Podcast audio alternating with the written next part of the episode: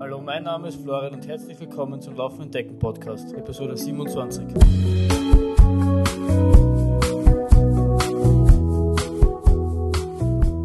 Ja, nochmal hallo, hallo und herzlich willkommen zur Laufenden Decken Podcast Folge Nummer 27.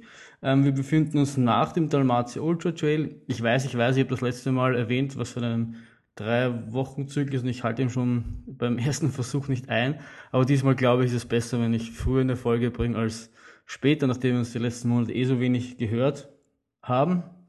Aber ich dachte mir, bevor ich ähm, alles irgendwie vergesse, was so übers Wochenende passiert ist und ich dann nicht mehr alles so authentisch wiedergeben kann, nehme ich diese Folge lieber früh auf als später und ähm, teile dann so quasi die geplante Folge mit, mit, dem, ähm, mit der Kombination New York Marathon, an dem ich nächste Woche am 5. November ist der, glaube ich, teilnehme und eben den Dalmatien Ultra Trail in zwei Folgen auf und verwöhne euch mit einer frühzeitigen Folge.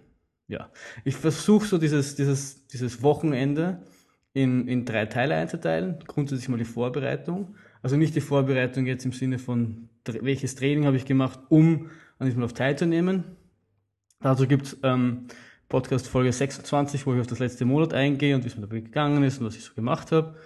Ähm, wenn euch das interessiert, passiert es einfach, hört euch Folge 26 an und macht es dann da weiter. Sondern ich möchte so über die Vorbereitung kurz davor, also den, die letzten Tage, die letzten Stunden berichten. Dann das Rennen selbst, wie ist mir gegangen. Und dann so ein bisschen, was nehme ich mit und was ist so danach passiert. Ja, fangen wir gleich an. Also, wie gesagt, Vorbereitung. Also für alle, die es nicht wissen oder die, die, die es neu eingeschaltet haben, der Dalmatien Ultra Trail ist ein 155 Kilometer langes Rennen. Also es gibt mehrere Variationen davon, aber an, Rennen, an dem ich teilgenommen habe, das ist die Variante ist für 155, 155 Kilometer. Es gibt noch ein 100 Kilometer Rennen, ein 60 Kilometer Rennen und ein 20 Kilometer Rennen. Ähm, Start und Ziel ist in Omis, das ist ähm, 20 Kilometer südlich von Split in Kroatien. Das ist so ein, ein, ein, ein Rundkurs, der quasi auch wieder dann an Split vorbeiführt ähm, und quasi die Hälfte der, der Strecke am, am, Meer, am, am Meer entlang geht und die andere Hälfte dann hintenrum übers, über das hintere Bergland. Man kann das irgendwie jetzt schwer so über die Audiospur transportieren, oder ich kann das schwer über die Audiospur transportieren. Ähm, ich werde aber ein Foto von der Strecke in die Shownotes reintun und dann könnt ihr euch das alle anschauen und ähm, seht, was ich meine. Und ich hoffe, da macht Sinn von dem, was ich rede. Genau, also der Start war am Freitag, den 21. Oktober um 15 Uhr. Die Anreise haben wir am Donnerstag gemacht, also wir waren von, unserem Laufteam und haben uns irgendwie acht Leute, sechs Leute, sieben Leute und haben uns ein, ein Haus drei Kilometer vom Dings gebucht, vom Ziel und Start gebucht und sind dort alle am Donnerstag angekommen und haben dann noch so die letzten Tipps und Tricks ausgetauscht und ähm, ja, noch so ein bisschen die Nervosität äh, mit einem Bier weggetrunken, wenn man so sagen kann. Ja, ähm, ja, zur, zur grundsätzlichen Vorbereitung. Also, ähm, es war so, dass dieses, dieses Rennen irgendwie relativ schwer zum Greifen war für mich. Also, ähm, so vielleicht so, wie ich versuche immer Rennen einzuordnen, ist so über, über Erfahrung, die ich bis jetzt bei anderen Rennen gemacht habe. Also es ist relativ schwer, weil gerade so im Trail-Bereich, das ist, es ist kein Rennen wie das andere, es ist nur weil es 2000 Höhenmeter oben steht, kann man das nicht mit anderen Rennen vergleichen. 2000 Höhenmeter oben steht, weil der Untergrund ein anderer ist, weil das Wetter ein anderes und, und hin und her. Das heißt, ich versuche, oder die, die, die, das, was, was mir am leichtesten fällt, um ein Rennen mit einem anderen ungefähr zu vergleichen, sind halt die Siegerzeiten weil die alle doch am Limit laufen und natürlich jetzt nicht immer dieselbe Performance abgeben, aber, aber doch, doch alle ungefähr, es sind ungefähr, es ist der beste Gradmesser, der mir einfällt.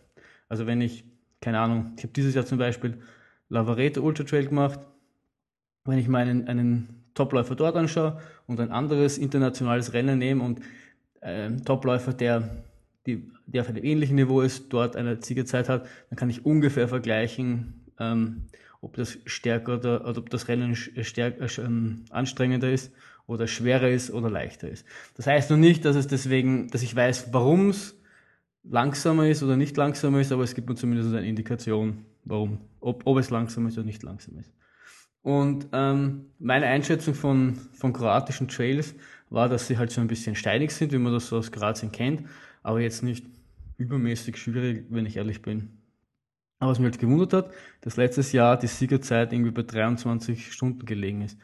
Man muss zugeben, es war jetzt kein, kein Top-Feld, wie das zum Beispiel bei einem Lavaredo Ultra Trail ähm, üblich ist. Aber es kam mir trotzdem nach äh, irgendwie relativ langsam vor. Das ist extrem schwer gemacht, dieses Rennen einzuschätzen. Mein erstes Ziel, was ich auch letzte Woche in der Episode 26 erzählt habe, war irgendwie so, erst habe ich mal so an 24 Stunden gedacht, weil das ist im 100-Meilen-Bereich so eine, eine Marke, eine, irgendwie so eine Marke, die jeder mal unter, unter, unter, unterlaufen will. Ähm, aber nachdem die Ziegerzeit quasi 23 Stunden war, habe ich das relativ schnell ad acta gelegt und mich dann irgendwie so auf 30 Stunden eingependelt. Aber ich habe das irgendwie nicht einschätzen können, weil, ja, weil eben die Siegerzeit so langsam war. Und sieben Stunden hinter einer Siegerzeit ist, muss man auch erst einmal schaffen, weil zum Beispiel in Italien war die Siegerzeit, Siegerzeit 12,5 Stunden und ich war fast 25 unterwegs und das sind doch dann 12 Stunden hinter Siegerzeit. Zugegeben natürlich eine, ein, ein, eine ein, ein, ein Top-Niveau-Feld, also ein, ein, Läufer, die irgendwie auf, auf, in, an der Weltspitze mitlaufen. Das war jetzt in Omis letztes Jahr nicht der Fall, aber trotzdem.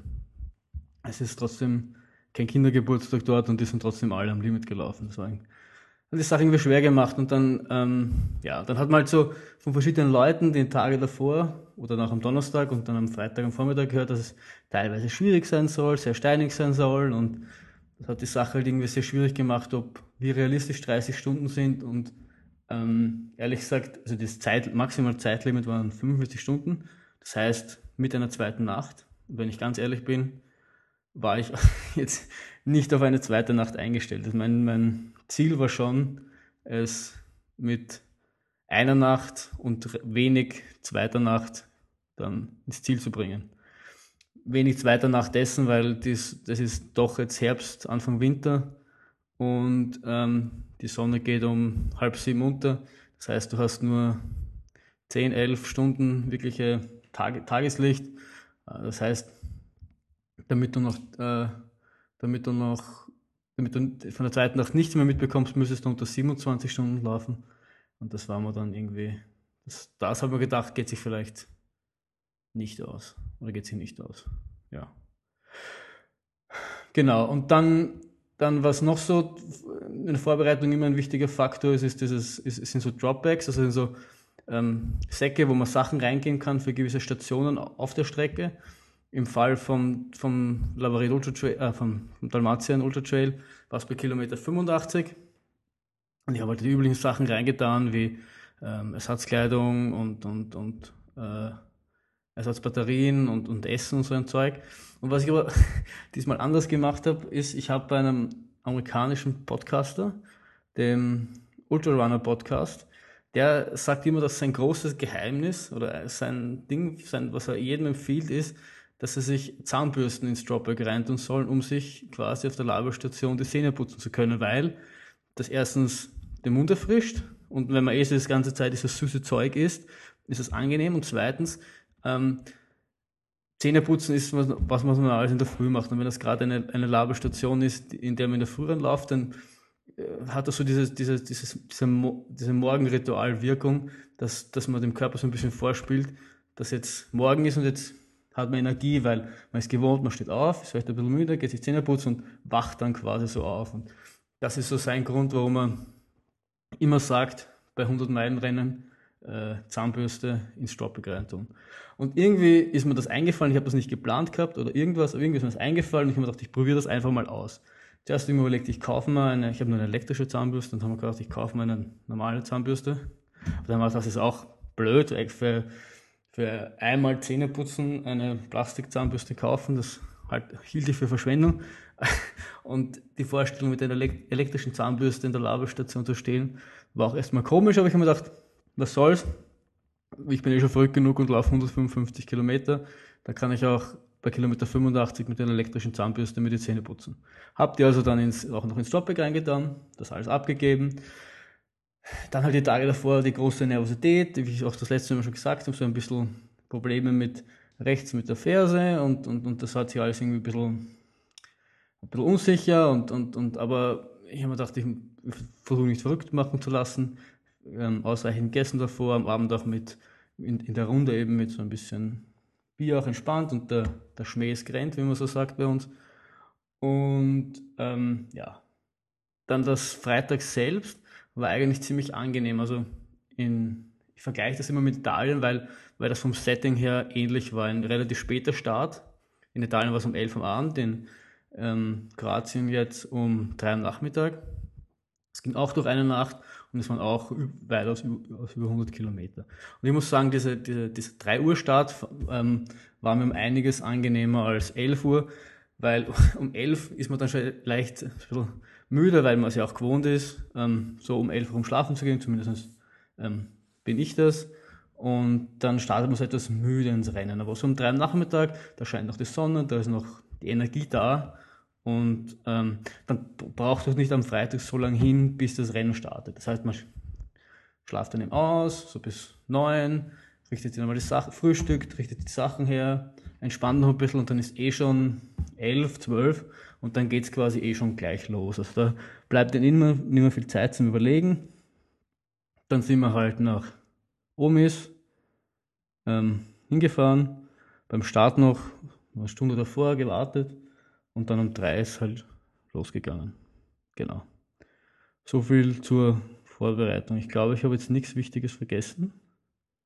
Nein, genau. Ja, zum Rennen selbst. Also es waren 76 Leute am Start, das heißt, es war ein sehr kleines und überschaubares Feld. Es war so ein bisschen eine, wie soll ich sagen, eine, eine sehr angenehme Atmosphäre, eine sehr familiäre Atmosphäre, würde ich sagen. Die Leute waren auch super nett. Und ähm, es ist so, dass man da aus der Innenstadt von Omis rausläuft und dann geht es gleich die erste Steigung rauf. Und die ist nicht sonderlich wild, aber meine Taktik war, und die ist, ist die, die in Italien auch echt super funktioniert hat, ähm, es echt langsam angelassen, rauf gehen, auch wenn, wenn ich das Gefühl hätte, ich könnte laufen, bergab auf jeden Fall laufen, in der Geraden laufen, nicht so schnell. Ähm, alle zwei Stunden eine Salztablette nehmen und jede Stunde zumindest was essen, sei es ein Gel oder eine Laberstation, irgendwas. Das hat in Italien echt super funktioniert und das habe ich diesmal wieder versucht. Und obwohl ich das Gefühl hatte am, am Anfang, ich könnte mehr Gas geben, ähm, habe mich zurückgehalten, habe mich an einen äh, Laufkollegen gehängt, im Robert, und bin mit dem gemütlich gelaufen. Eigentlich wollten wir zu dritt laufen, aber der dritte im Bunde, ähm, dem ist nicht gut gegangen, ist schon am Anfang der Verkühlung und der ist dann relativ schnell abgerissen und so sind wir dann alleine los. Und ja, so wie das am Anfang ist, da ist die, da ist die, die Energie da, die Vorfreude groß. Ähm, man hat dort dann auch relativ schnell, ist man quasi am Meer entlang gelaufen, also so in die, ja, hat man das Meer und dann, dann man quasi die, die Städte oder die, die, die Küste und dann ist dann die, hinter die Berge und dann ist halt die, die Berge entlang gelaufen. Links der Blick auf Meer, rechts der Blick auf die Berge und ja, was soll man sagen, das ist einfach extrem geil. Es gibt dann eh ein, zwei GoPro-Videos habe ich dann noch gemacht, die ich auch noch in die Shownotes rein tun werde, damit man sich das vorstellen kann. Die, der Untergrund war eigentlich so ein bisschen so am Anfang, wie ich mir es erwartet habe. Es ist steinig, ähm, ähm, ähm, aber durchaus sehr laufbar, so dass man gemütlich in ein Tempo reinkommen können. Bewusst langsam, aber echt gemütlich. Und so ist es halt hingegangen, Laberstation 1, ähm, nach irgendwie zwei Stunden erreicht, Kilometer 13 oder so. Also ist echt, echt super gegangen. Dann die zweite, der zweite, also der Ab zweite Abschnitt zur, zur zweiten Laberstation war dann etwas, etwas haariger. Da ist man dann, hat man den ersten Anstieg gehabt und da hat dann zum ersten Mal die Strecke gezeigt dass es eigentlich doch ziemlich in sich hat. Da man dann rauf und sobald man in den Bergen dort etwas weiter raufkommt, ist es quasi nur noch, nur noch, nur noch steinig. Also da, da, da kraxelt man dann von einem Stein zum anderen und kann eigentlich, zumindest ich, so gut wie, wie nicht mehr laufen. Und dann ist man, ist man oben gewesen, dann ist schon, schon hinten leichte Sonne untergegangen und hinterm Meer und es war so ein Wiesenfeld mit eigentlich nur Steinen und wo, wo ich, also ich hätte jetzt nicht grundsätzlich einen Weg erkannt, aber da waren halt dann die Markierungen, die übrigens, also die Strecke übrigens sehr gut markiert, bis auf einmal, wo irgendwer absichtlich den Pfeil der Streckenmarkierung ähm, in eine andere Richtung gedreht hat, was ich bis heute nicht verstehe, warum er sowas macht. Und das Ganze aber zweimal, weil der Renndirektor uns nachher erzählt hat, dass sie schon einmal gerichtet haben. Und dann hat er es nochmal den Pfeil umgedreht und die Markierung verändert. Ähm, ja, Deppen einfach, also das verstehe ich nicht. Auf jeden Fall ist man dann dieses, dieses Steinmeer, das ist so, wie wenn man so ein, ein, ein vom Kilian Jornet so ein Video sieht, wie er irgendwo in Norwegen auf so, ein, auf so einem Steinwiesenmeer läuft. So bin ich mir vorgekommen. Ich bin mir auch genauso schnell vorgekommen, obwohl ich wahrscheinlich nicht ansatzweise so schnell war, wie das der Kilian läuft. Aber da ist man dann so entlang und da haben wir urtagt und ich war voll, voller Euphorie. Und dann der erste Abstieg war, pff, also der war, der hat es dann ordentlich in sich gehabt. Da sind wir dann den Berg so auf, der, so auf der Seite entlang, ähm, auf allen Vieren runter. Da hat es dann auch schon ziemlich gedämmert, so, so gerade noch, dass man was gesehen hat, weil die Sonne eben um äh, sechs anfängt unterzugehen. Und also wenn ich das im, also wir haben danach, Robert und ich haben danach festgestellt, das im Dunkeln wäre echt eine Harakiri-Aktion gewesen. Aber ja, es ist dann gegangen und dann sind wir rein in den Wald und dann kurz vor, kurz vor der zweiten Labestation, also irgendwann ein paar Kilometer 25 oder so, ist dann die Sonne untergegangen und wir haben dann ähm, Taschen, die, die Stirnlampen rausgetan.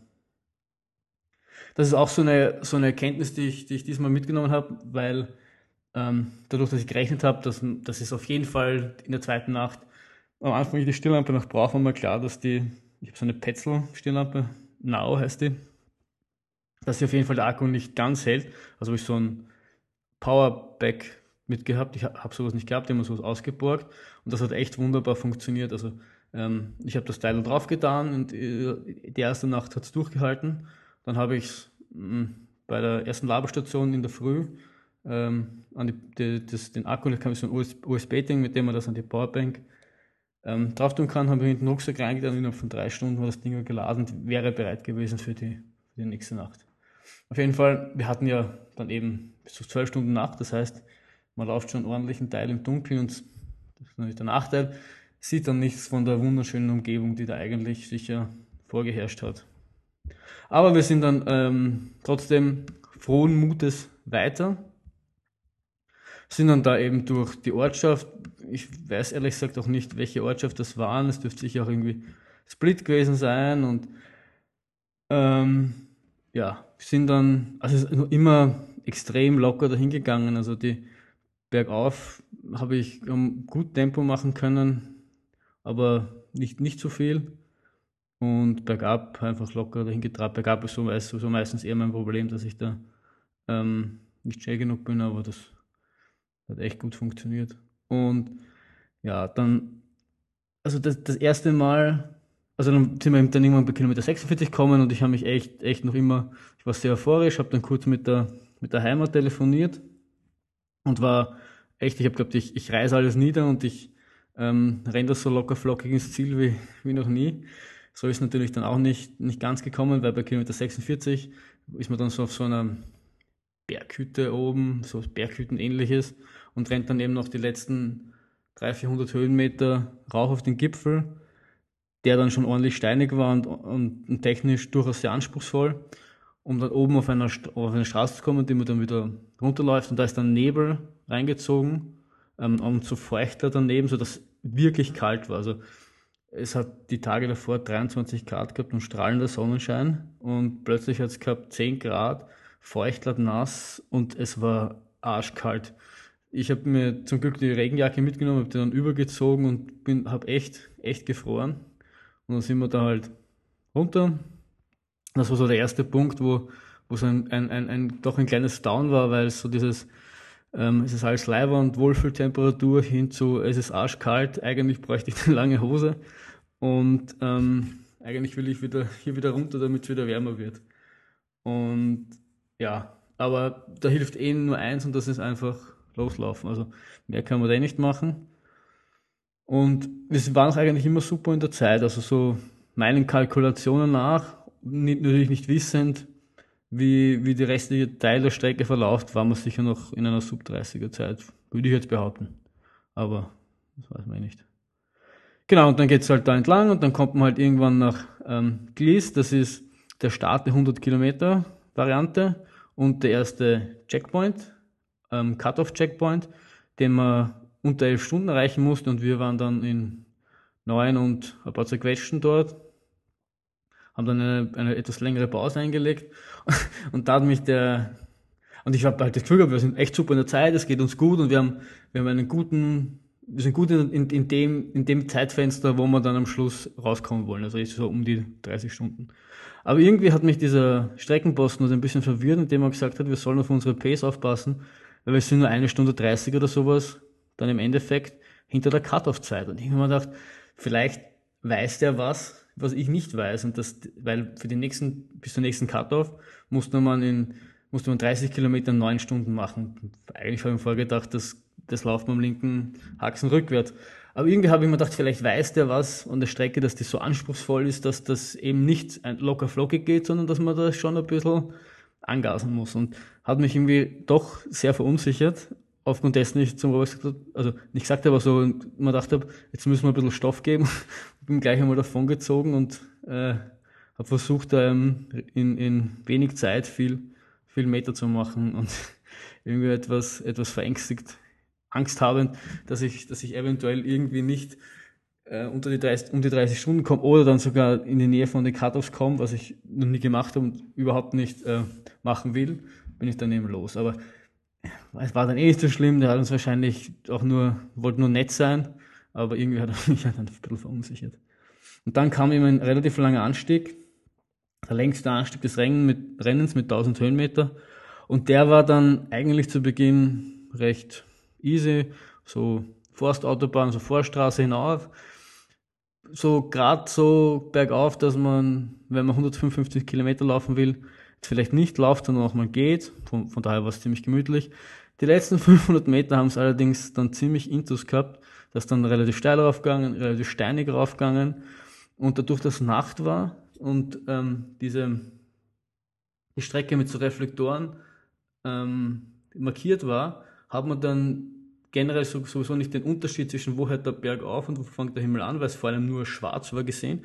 Und jetzt wusste man auch nicht, was von den Dingen, die man vorwärts sieht, ist vielleicht eine Stirnlampe von den anderen, eine Reflektierung der Streckenmarkierung oder ein Stern. Es immer so, man hat immer raufgeschaut, hat zwar viele Lichter vor sich gesehen, wusste aber jetzt nicht, wie weit es dann noch wirklich raufgeht. Ähm, lustigerweise haben wir dann am nächsten Tag besprochen, dass das nicht nur mir so gegangen ist, sondern allen, die dann in der Nacht irgendwie rauf ist, haben jetzt haben immer Angst gehabt, dass, dass das alle Streckenmarkierungen sind und nicht auch teilweise davon Sterne waren. Ja, aber da, das war noch so der, der, der, zweite Knackpunkt so ein bisschen, oder was mir ein bisschen schlechter gegangen ist, ist dann eben kurz nachdem wir dann oben waren, dass mir so ein bisschen dann die Energie gefällt, da habe ich dann ein bisschen, also so ein Anstieg, wenn es dann, wenn es dann ein bisschen draußen bist, also geht es mir immer so, dann vergesse, vergesse ich immer zum Essen und dann macht die Sache eigentlich nicht besser, sondern eher schlechter. Also oben bin, habe ich mir dann wieder was äh, reingehauen und dann ist eh da gegangen. Dann kommt ein ziemlich äh, lästiger Downhill, der extrem steinig war, extrem technisch schwierig war für mich, wo man extrem langsam aber beim Downhill fast für einen Kilometer 15 bis 20 Minuten braucht habe, was, was nicht schnell ist. Dann haben dort ständig in den Ortschaften die Hunde gebellt, was mir dann auch irgendwann am Nerv gegangen ist, sodass dann in die Nacht reingeschrien habe, sollen wir mal den Mund halten. Ähm, hat natürlich nichts gebracht und war mir eh klar, aber irgendwie war mir das ein inneres Bedürfnis. Und dort dann bei Kilometer 73 haben dann so ein bisschen meine, meine Probleme dann angefangen, indem ich dann im Endeffekt, ähm, ja, die im Endeffekt dann mein Rennen irgendwie beendet haben. Frühzeitig, jetzt kann ich die Katze aus dem Sack lassen. Also irgendwie hat es da angefangen, dass eben dieser, dieser steile, steile Downhill, steile Downhill und dann kommt man dort in ein, nach ähm, Sidno, glaube ich, heißt das, ähm, zu einer Laberstation bei Kilometer 73. Und da habe ich dann zum ersten Mal im rechten Unterschenkel so ein bisschen was gespürt, habe, ah, das ist nur ein bisschen verhärtet. Das laufe ich dann einfach raus. Dann sind wir mit der Laberstation, hätten dann fast unsere Stöcke vergessen und dann wieder 100 Meter zurücklaufen müssen. Aber wenn man es nicht im Kopf hat, dann hat man es in den Beinen. Und dann sind wir wieder los. Und das ist mir so körperlich eigentlich noch ziemlich gut gegangen. Ähm, die nächste große Labelstation war Gata, das war 85, wo das Jobberg war, wo ich mich dann auf meinen Red Bull gefreut habe, auf mein, auf mein Zähneputzen und was da halt so dazugehört. Und sind halt los und das ist auch echt, echt low gegangen. Man hat schon gemerkt, es war irgendwie schon drei in der Früh oder so. Ich weiß nicht mehr auswendig. Ähm, das, das, hat sich halt schon alles ein bisschen angefühlt, dass wird dann bald die Sonne aufgehen, obwohl das noch dreieinhalb Stunden weg war, aber trotzdem. Und dann sind wir eben Richtung, Richtung Katar und sind dort auch kurz vor Sonnenaufgang angekommen. Und das ist dieser, dieser Schmerz am rechten Unterschenkel ist halt bisschen mehr geworden, aber noch immer so, dass er, dass er ignorierbar war, würde ich sagen. In Katar haben wir dann Zähne geputzt. Lustigerweise hat sich keiner wirklich dafür interessiert, in der Laberstation, dass ich da jetzt mit meinem elektrischen Zahnbürstel sitze und mir meine Zähne putze. Ähm, haben dann gegessen ausreichend, haben dann fast eine, fast 50 Minuten ähm, Pause gemacht. Es war dann ziemlich kalt auch noch in der Früh, so dass wir dann auch in, in Garda drin gesessen sind und mit Decken und, und zu drei Schichten angezogen unser Essen gegessen haben. Das hat dann noch so Sugo gegeben und man hat sich halt gescheit aufgefüllt.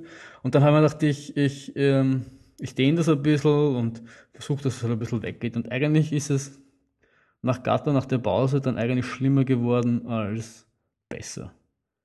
Und die nächsten 10 Kilometer zur nächsten Laufstation, also von der Energie es noch super. Wir sind, wir sind alles gelaufen und zwar nicht schnell, aber in einem, in einem durchgehenden Tempo, haben immer eigentlich Plätze gut gemacht, also genauso wie in Italien. Aber das, der rechte Schmerz ist halt ähm, mehr geworden. Zuerst habe ich mir gedacht, dass irgendwas im Unterschenkel so ein bisschen verhärtet.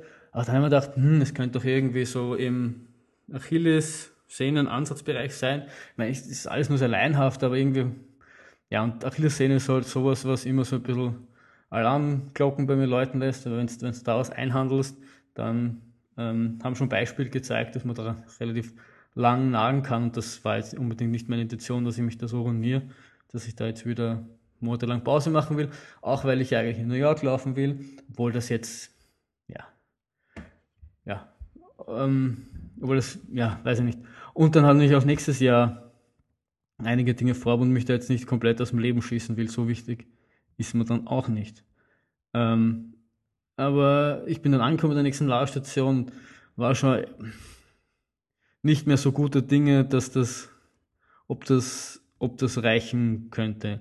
Und habe aber die, die Regel, die ich glaube ich auch schon bei der Italien-Podcast-Folge ähm, erzählt habe, äh, immer, dass man halt immer bei der nächsten Werbestation auf.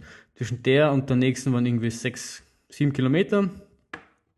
Ich muss zugeben, wenn es 15 gewesen wären, weiß ich nicht, ob ich es nochmal probiert hätte. Aber es waren sieben Kilometer. Ich habe gedacht, das geht auch noch. Habe das einmal gescheit durchmassiert habe es mit so einer Salbe versucht, irgendwie ähm, zu behandeln.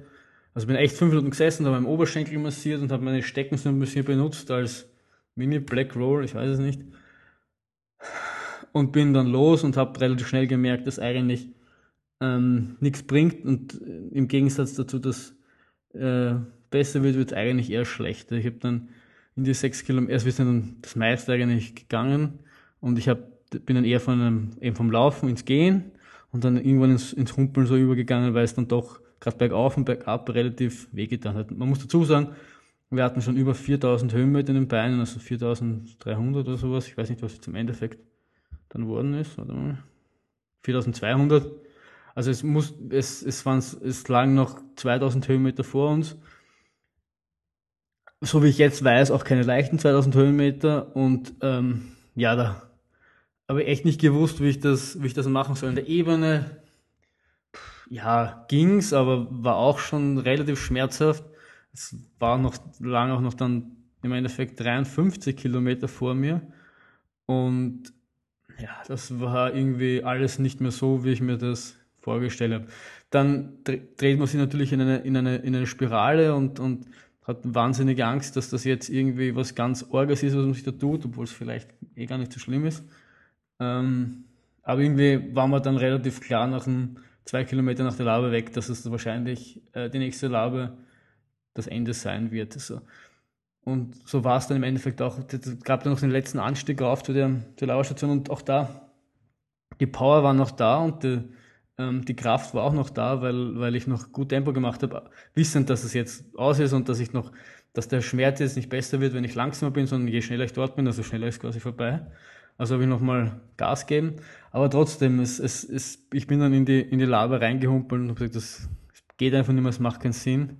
Ähm, in gewisser Weise macht das ja auch Spaß, obwohl obwohl es natürlich nicht immer Spaß macht und auch manchmal anstrengend ist, aber gegen, ähm, gegen Anstrengung oder gegen Schmerzen, die halt kommen, aufgrund der Anstrengung kommen, gegen die habe ich nichts, aber wenn es halt so ein, ähm, ich steche so ein, so ein, so ein, so ein anderer Schmerz, ich weiß nicht, wie das sagen soll, so ein, so ein, so ein, so ein war, war, war kein stechender Schmerz, aber wenn es halt so ein, so ein, ähm, so ein Schmerz ist, der halt irgendwie, wenn es das im Knie, wenn es jetzt Läuferknie hat, so, so, wenn es so ein Schmerz ist, dann, das ist kein, das, das ist, das ist, das sowas gehört halt nicht dazu. Dann ist irgendwas falsch, dann muss irgendwas ähm, repariert werden und dann zahlt sich's, wenn es noch fünf Kilometer Sieg gewesen wären oder zehn, hätte ich es dann auch noch gemacht, aber wenn es dann 55, 55 sind, dann war mir das ehrlich gesagt zu lang. Und dann bin ich halt raus bei Kilometer 55 und war eigentlich, ja, natürlich war ich ein bisschen enttäuscht oder habe mich natürlich nicht gefreut, weil ich eigentlich schon es gern gefinisht hätte, aber war auch nicht so unglücklich, wie ich mir das gedacht habe. Es war außerdem nicht mein erstes DNF, aber ich habe alles probiert. Wir haben dann, ich habe dann zwei Salztabletten auf einmal genommen, weil der Robert den Tipp hatte, dass es vielleicht damit besser wird. Ich habe viel getrunken, ich habe viel gegessen, ich habe zwei Bananen gegessen. Ich habe hab alles irgendwie versucht, dass das vielleicht noch irgendwie was wird, aber es hat einfach nicht sollen sein. Und das muss man dann in gewissem Maße auch mal eingestehen, dass, es, dass man manchmal auf seinen Körper hören muss und wenn der einem sagt, hey, es geht nicht, dann, dann ist das einfach so. Ja, und somit bin ich dann bei 101,9 Kilometer raus. Eh ganz zufrieden, wenn wir wenn ehrlich sind, das waren über 100 Kilometer. Das ist das dritte Mal, dass ich sowas mache. Das ist jetzt auch keine Leistung, die man irgendwie ähm, schmälern will. Es waren 20 Stunden. Es war dann auf jeden Fall schneller als ähm, in Italien. Wenn, es, wenn ich wüsste, dass ich 100 Kilometer laufe, wäre es wahrscheinlich noch schneller gegangen. Aber ja, im Endeffekt war es okay. Ich bin dann das war auch, war auch einer der positiven Dinge an dem Rennen, weil die, also die ganzen Leute waren wahnsinnig nett an der Lavastation. Ich bin dann abgeholt worden. Mit, mit, mir ist man dann sogar bei der, ähm, beim, beim Dropback in Katar vorbeigefahren, hat mir mein Dropback abgeholt und hat mich dann zu Hause vor, vor dem Apartment abgesetzt. Und das war einfach super praktisch, super nett. Ich war vom Aufgeben bis zu Hause ist vielleicht eine Stunde, eineinhalb vergangen. Also das war echt, waren echt sehr gastfreundlich, die, die Kroaten. Ja, und dann war es irgendwie Samstag um 12 oder so und mein, mein Rennen war vorbei. Und dann habe ich den anderen halt auf die anderen gewartet, bis sie ins Ziel gekommen sind. Was natürlich dann schon immer wieder so ein, so ein schwierigerer Moment ist, wenn man, wenn man sich eigentlich, wenn man dann ankommt man ist eigentlich eh ziemlich in, mit sich im Reinen, dass, dass es besser ist, man hört auf und man ist sich das noch bewusst. Aber wenn dann die anderen ins Ziel kommen, ist man natürlich dann deren Zufriedenheit und deren Freude sieht, muss man schon sagen, dann, dann wurmt es einem natürlich schon ein bisschen, weil man auch gern, gern einer davon gewesen wäre. Aber ich muss sagen, es war nicht so schlimm wie beim ersten DNF. Und ich hoffe, man gewöhnt sich nicht dran, weil eigentlich will ich mich nicht dran gewöhnen, aber ähm, ja, es war trotzdem, wenn man, wenn man sich so überlegt, ein fantastisches Jahr mit zweimal Laufen, über 100 Kilometer. Also, was will man mehr? Ja, und dann, dann halt so die, äh, äh, die Nachwehen davon sind halt einfach, dass, dass, ich, dass ich danach sofort in den massiven ähm, Erholungsmodus übergegangen bin, das, den Fuß halt wahnsinnig gekühlt habe ständig. Ähm, Im Pool, der, wo relativ viel kaltes Wasser war, oft drinnen gestanden bin, um einfach auch ähm, die Beine wieder zu regenerieren. Ich muss sagen, es, ans, ansonsten fühlt sich eigentlich ziemlich gut an. Meine Oberschenkel sind nicht sonderlich hart.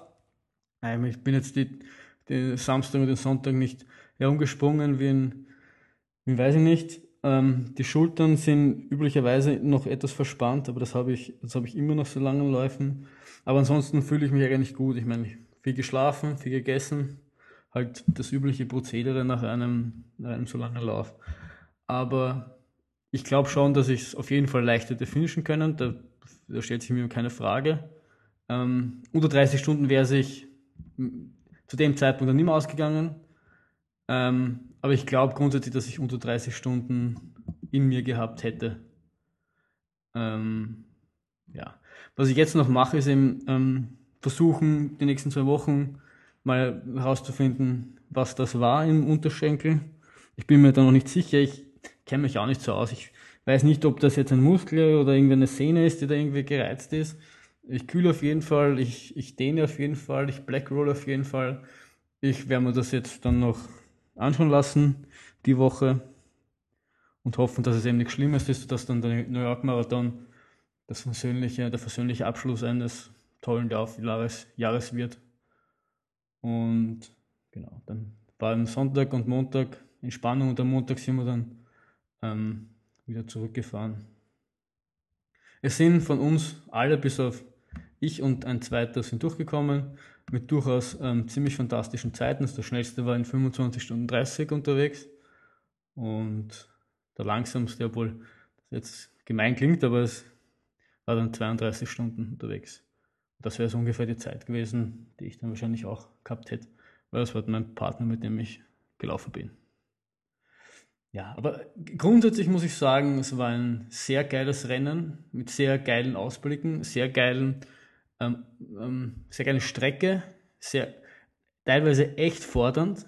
Ähm, es haben sogar, also das war, der Renndirektor hat, hat sogar einem von uns gesagt, dass das, die, das noch die leichteste Strecke war, die sie finden konnte in dem Gebiet. Also sie hatten irgendwie Angst, wenn sie schwere Routen nehmen, dass dann die Leute nicht kommen, beziehungsweise die Verletzungsgefahr zu hoch ist. Und teilweise muss man schon teilweise echt, es ist kein, kein Ding für Anfänger. Es ist echt, echt, wenn es dann höher hinausgeht und, und, und den Gipfel geht, ist es echt schwer. Und sonst ist halt viel zur Verbindungsvorstraße.